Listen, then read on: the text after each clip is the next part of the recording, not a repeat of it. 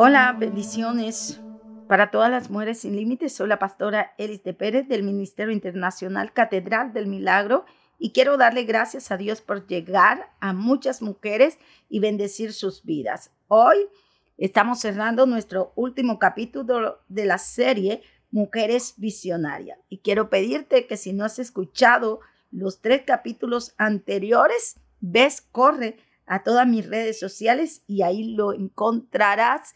Y no solamente lo escuches tú, sino que le des compartir para bendecir a muchas mujeres más. Así que estamos siguiendo la serie de Mujeres Visionarias y quiero que ahí leas tu Biblia en Abacú capítulo 2, versículo 2 en adelante y dice, y Jehová me respondió y dijo, escribe la visión y declárala en tablas para que corra el que la leyere en ella. Aunque la visión tardare aún por un tiempo, más se apresura hacia el fin y no mentirá.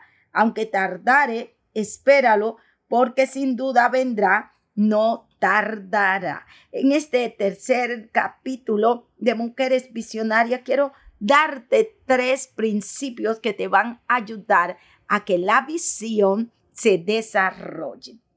Me encanta lo que dice Abacud, porque Dios le dice que escribiera la visión y que la cuidara. ¿Para qué? Para que no se extraviara y para que no se le olvidara al pasar del tiempo. En un lenguaje actual es como si Dios te dijera, déjala plasmada en un papel para que perdure y públicala para que permanezca. La misma visión escrita te hará correr y no solamente correr, te hará caminar y te hará soñar y lo harás de una manera asertiva y no te vas a salir del camino. Una visión escrita correctamente te trae tres grandes beneficios y de esto te quiero hablar en este cierre de este capítulo especial. Número uno, corre, camina y sueña en la visión.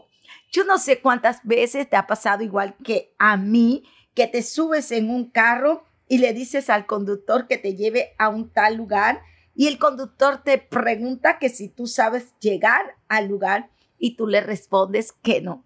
¿Tú qué crees que hace este conductor? Pues él coge su celular y hace que a través de un medio GPS le va marcando el camino. Bueno, quiero decirte que así mismo es la visión cuando tú la tienes escrita. Es como un GPS que te va marcando el camino de la visión. La visión misma te lleva a vivir una vida de justicia y una vida de paz. Cuando tienes a Jesús en el corazón, él te facilita el camino porque Él dice, yo soy el camino, yo soy la verdad y yo soy la vida. Y sabes que va a hacer que Él mismo, el mismo Jesús, te va a poner las personas correctas que te van a desarrollar la visión y yo las llamo las estrellitas de Belén. Número dos, la visión te ahorra tiempo. Una visión te pone en marcha y la misma visión te ahorra tiempo porque no andas a tienta o no andas como dicen por ahí el golpe avisa, sino que sabes que esa visión necesita tiempo para poderla alcanzar. ¿Y qué hace? Que la misma visión te ahorra muchos momentos de frustración y te ayuda a vivir una vida saludable.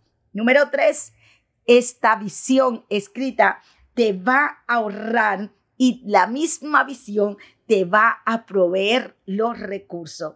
Una visión bien redactada te permite identificar los recursos que vas a necesitar para conquistar tus metas. Te enseñará a ser una buena administradora, te enseñará a alcanzar recursos financieros, recursos materiales, personas que yo llamo conexiones divinas. Son esas personas que vienen directamente del cielo y que llegan para bendecir nuestras vidas.